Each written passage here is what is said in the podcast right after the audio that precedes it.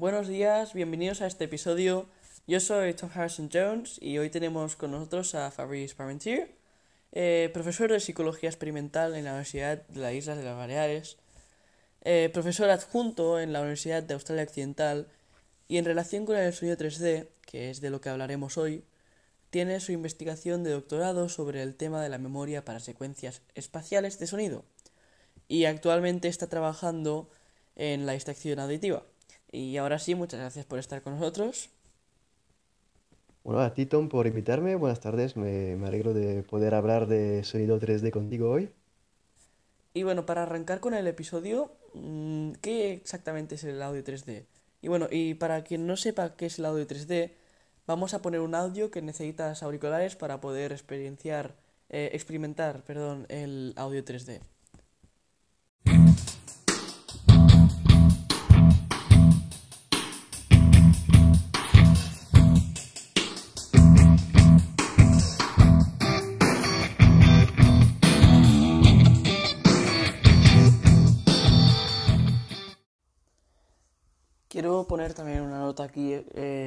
Que tuvimos un problema porque Anchor.fm, que es la app que utilizo para, um, para distribuir mi podcast, pues no puede poner audio 3D, o sea que inafortunadamente no podremos escuchar el audio de la demostración en 3D, pero eh, si buscáis audio 8D o 3D por Google, seguro que encontráis miles de vídeos eh, para escuchar. O sea que podéis hacer eso. Em, y la entrevista además, el problema es que estaba, estaba grabada, hecho en dos tracks. Una estaba eh, que la escuchabas a la derecha y otra que estaba que la escuchabas en la izquierda. Y así le había añadido el efecto 3D em, al, al, episodio, que por eso lo hemos hecho así. Y, pero bueno, no pasa nada porque eso era simplemente algo adicional. Y bueno, y, Fab, ¿qué, ¿qué, es esto que acabamos de escuchar? Pues básicamente lo que hemos escuchado es un sonido que simula un movimiento en el espacio, eh, simula el movimiento de la fuente acústica en el espacio, en nuestro entorno inmediato. Eh, y se trata de un sonido que realmente no ha sido grabado eh, moviéndose alrededor de, de la habitación, de la sala donde estamos, sino que es un sonido que se ha procesado de manera a simular esa ubicación espacial. Y en eso eh, consisten las técnicas de simulación de, audio 3D. Existen varias técnicas, em, pero al final lo que, lo que intenta hacer todas es eh, simular eh, la ubicación espacial del sonido usando características acústicas muy específicas que, la, que son las que usa nuestro sistema auditivo para localizar sonidos en la vida cotidiana. y, esta propiedad no solo beneficia a los pilotos, que luego explicaremos, pero también da un, toque extra de entretenimiento a las películas, series y videojuegos. Eh, sí, em, bueno, la técnica del sonido 3D hoy en día se usa en muchos ámbitos, eh, en el cine con el sistema eh, Dolby, por ejemplo, eh, en sistemas de home cinema también, eh, aparatos con varios altavoces que permiten dar una, una inmersión un poco más eh, realista en, la, en, las películas. Y también en los videojuegos que se juegan con, con cascos, con auriculares, usan técnicas bastante avanzadas para simular en tiempo real el movimiento en el espacio de fuentes auditivas, de manera a cuando las, eh, las combinamos con eh, la realidad virtual visual del juego, dan una inmersión realmente mm, impresionante.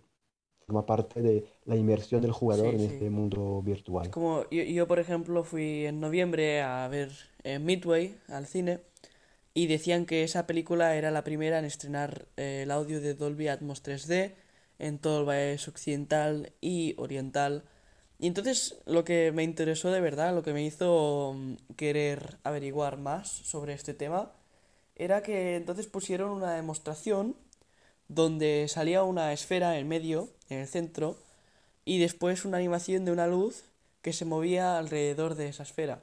Y la esfera básicamente representaba eh, al espectador y la luz al audio. Y entonces em, salían pequeños clips de audio de mm, películas que conocemos todos, como ET, salía Elliot hablando, eh, con, están ahí con las bicis. Y, y entonces eso principalmente es que te hace estar más sumergido al, a la película cuando escuchas, por ejemplo, los aviones de la batalla eh, disparando por todas partes y entonces te hace se te hace más entretenida la película y es mejor para la producción. Eh, sí, la, la técnica Dolby Atmos es muy reciente y es una técnica que usa varios altavoces eh, ubicados en la sala de, de cine, en, en sitios muy especificados, estudiados, y el sonido se ha procesado y se presenta de manera a eh, aprovechar estos múltiples altavoces de manera a simular un, un ambiente tridimensional, un ambiente auditivo tridimensional.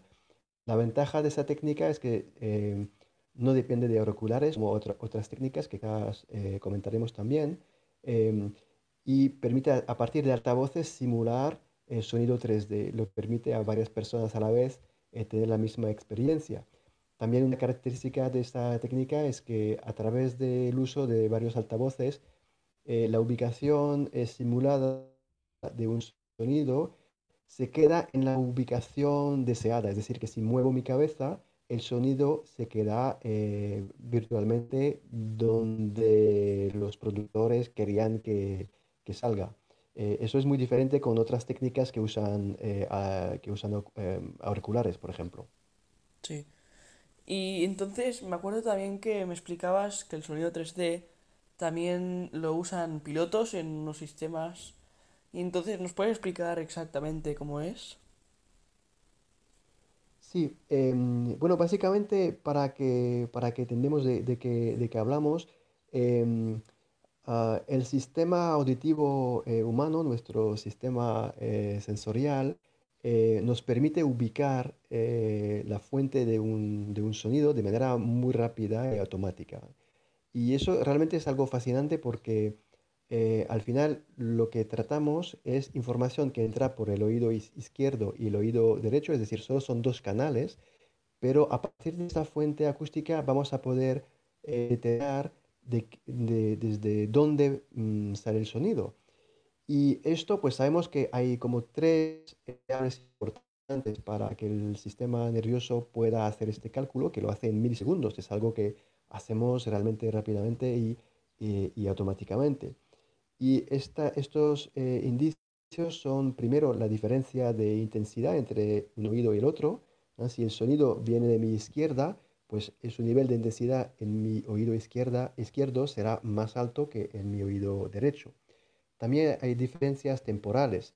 Si un sonido viene de mi izquierda, llegará a mi oído izquierdo antes de llegar a mi oído derecho. Y luego el tercer eh, indicio que usa el sistema nervioso para ubicar el sonido es un análisis espectral del sonido, es decir, eh, las características acústicas del sonido no son las mismas cuando entra el sonido en, eh, en los canales auditivos de, nuestros oídos.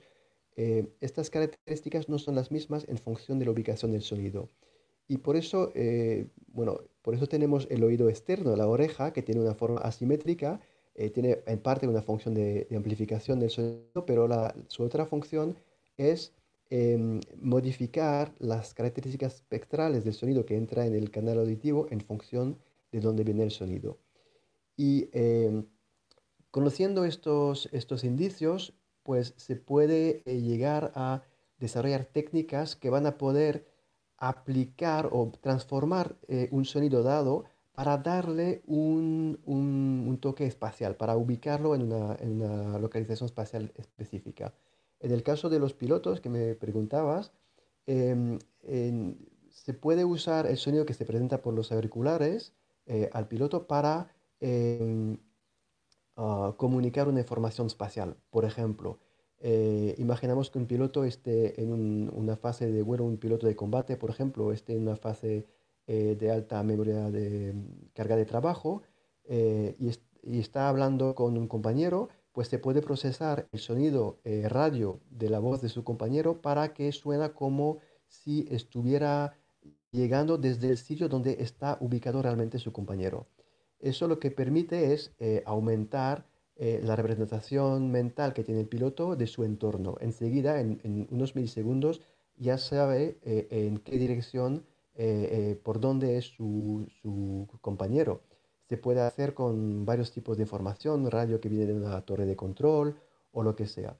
y es, son técnicas que aprovechan lo que sabemos de, de la percepción del, sonido 3D, en las características del sonido que usa el sistema eh, nervioso para calcular la ubicación de un sonido y ahí se le, se le aplica para simular la ubicación espacial de un sonido determinado.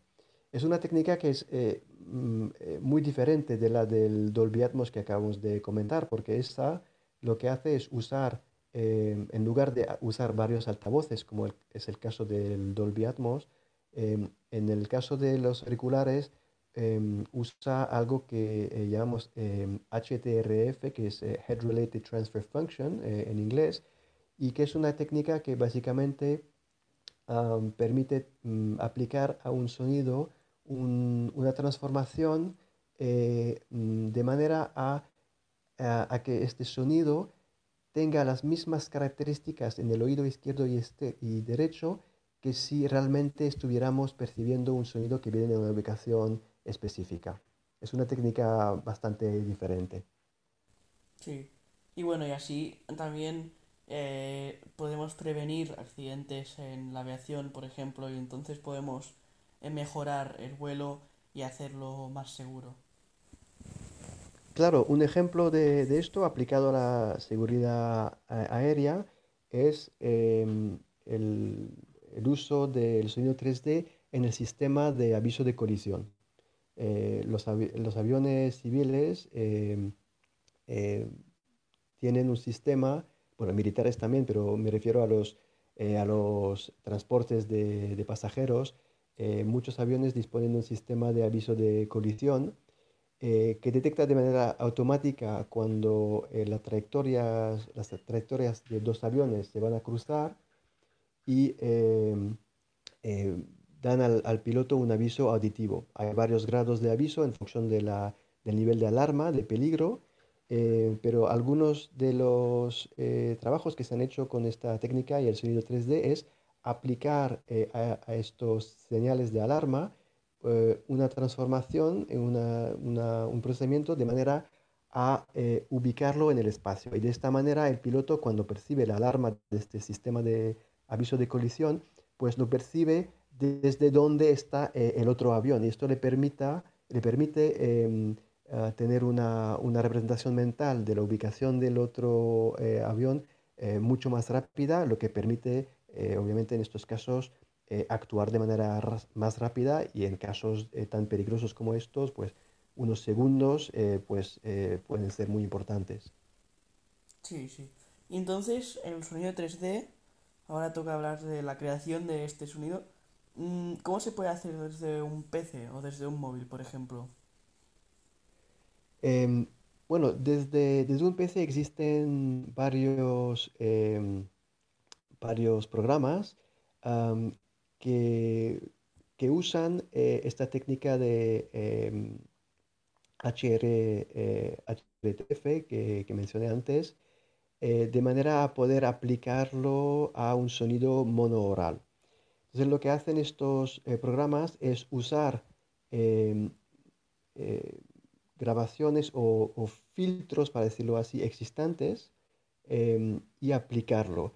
Estos, estos em, filtros o estas referencias espaciales son referencias que se han grabado en laboratorios eh, especializados, eh, en cámaras eh, anecoicas, donde, es decir, en laboratorios aislados a nivel acústica, acústico, donde el sonido no puede rebotar en las paredes, por ejemplo, y se ha grabado usando un maniquí de plástico que imita la forma de la cabeza humana, de los oídos, del torso, se ha grabado lo que entra en, los canales eh, auditivos izquierdo y derecho para eh, sonidos que provienen de diferentes ubicaciones. A partir de eso se crea una base de datos eh, de características acústicas que luego estos programas permiten aplicar a cualquier, a cualquier sonido. Generalmente se tratan de programas que se, se conectan a un editor de sonido o a un programa de mixing y que permiten eh, modificar el sonido para ubicarlo en un sitio determinado o incluso hacerlo de manera dinámica, es decir, eh, durante la grabación del sonido o, durante el procesamiento del sonido, pues se puede mover la fuente espacial del sonido para producir un movimiento eh, de, este, de este sonido. Sí. Y entonces, ¿cuál es el futuro del audio 3D? ¿A dónde puede llegar esta propiedad evolucionaria? Porque eh, es muy reciente y, y, bueno, y podría tener, mm, yo digo que no solo beneficios, eh, como hemos dicho antes, de seguridad, de para facilitar eh, tareas como la aviación, pero yo también creo que puede, puede llegar muy lejos en, en el entretenimiento, como hemos dicho antes, en videojuegos y, y, y películas y series. Y entonces cada vez que salga un videojuego, eso es mucho más diferente tener audio 3D que no, porque si yo jugase un audio, el mismo juego en audio 3D y otro y el mismo juego en sin audio 3D, yo creo que habría una gran diferencia porque no solo le añade el entretenimiento, pero es también competencia. Si tú escuchas, por ejemplo, disparos en un videojuego de de Battle Royale, por ejemplo, si tú escuchas disparos a tu derecha, pues tú entonces sabrás que están ahí hay gente y entonces le, le añade competición. Claro, em, en, en, videojuegos, eh, bueno, es un buen ejemplo de aplicación de esta técnica, participa la inmersión del jugador en el juego eh, y no solo da una sensación de inmersión más, más importante, pero también eh, da mucha información, como acabas de describir. Un juego, por ejemplo, una vez que, que, que se presenta de manera 3D, pues inmediatamente nos da una información que si no, no tuviéramos. Y las aplicaciones futuras eh, pues son varias, eh, porque eh, tanto en, bueno, el ejemplo de la aviación, por ejemplo, muchas de estas aplicaciones todavía son experimentales en laboratorios, no, son, no existen a nivel comercial todavía, pero llegarán ahí.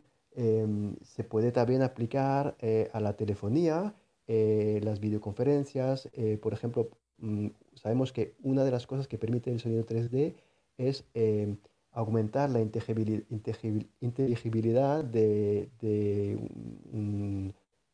del discurso de conversación, por ejemplo.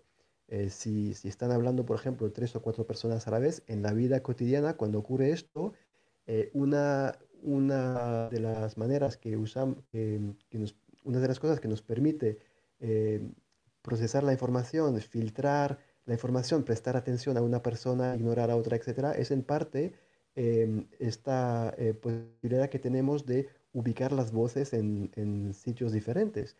Entonces podemos perfectamente imaginar que en, en teleconferencias, en llamadas, cuando tenemos em, varias personas en una conversación, pues se podría procesar el sonido para ubicarlas en sitios diferentes. De la misma manera, por ejemplo, se podría imaginar eh, una inmersión, más eh, completa cuando escuchamos música.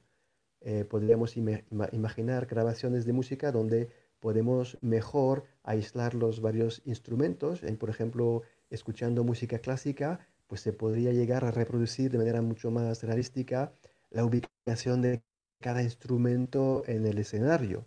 Estas cosas pues son hoy en día posibles con las técnicas que, que tenemos y yo creo que las aplicaciones irán eh, saliendo em, poco a poco. Sí. Y, y relacionado con tu vida profesional, ¿de qué se trata el tema actual que estás eh, investigando, la distracción auditiva? Bueno, pues eh, como lo mencionaste al principio, yo empecé a, a interesarme al tema auditivo eh, cuando estaba haciendo la tesis doctoral y en esa época pues estaba interesado en la ubicación del sonido en el espacio, pero también cómo procesamos secuencias de, de estímulos auditivos que ocurren o se presentan en diferentes sitios del espacio. Eh, y de ahí poco a poco me, me he orientado hacia eh, el estudio de la distracción auditiva, es decir, la capacidad que puede a veces tener el sonido de distraernos cuando estamos realizando una tarea y surge un sonido inesperado, pues tenemos tendencia a distraernos. Que esto es el, resultado de un, equilibrio entre dos funciones eh, atencionales eh, importantes.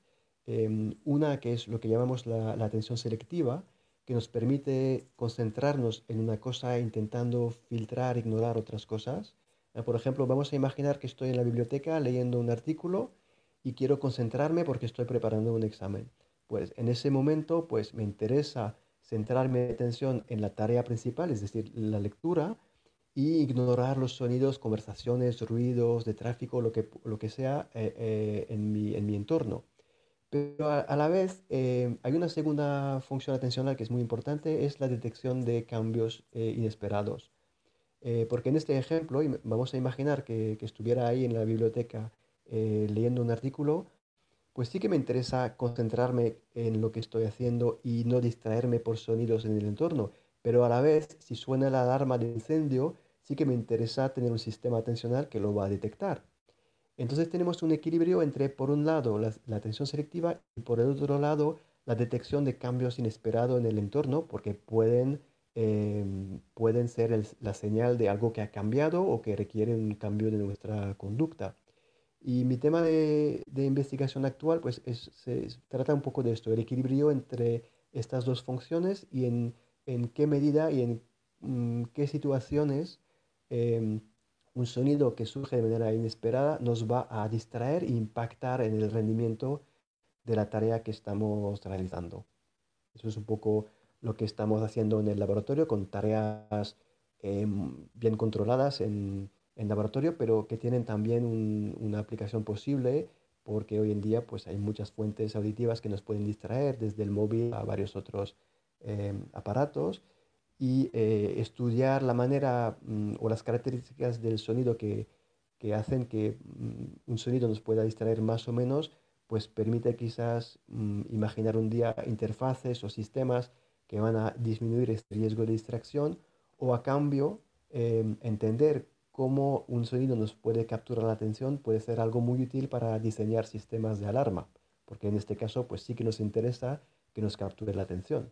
Hay casos donde un sonido nos puede capturar la atención sin que queramos y eso nos va a distraer, pero a cambio a veces pues es importante que nos capture la atención porque puede señalar un, peligro o, indicarnos que necesitamos cambiar algo en nuestra conducta.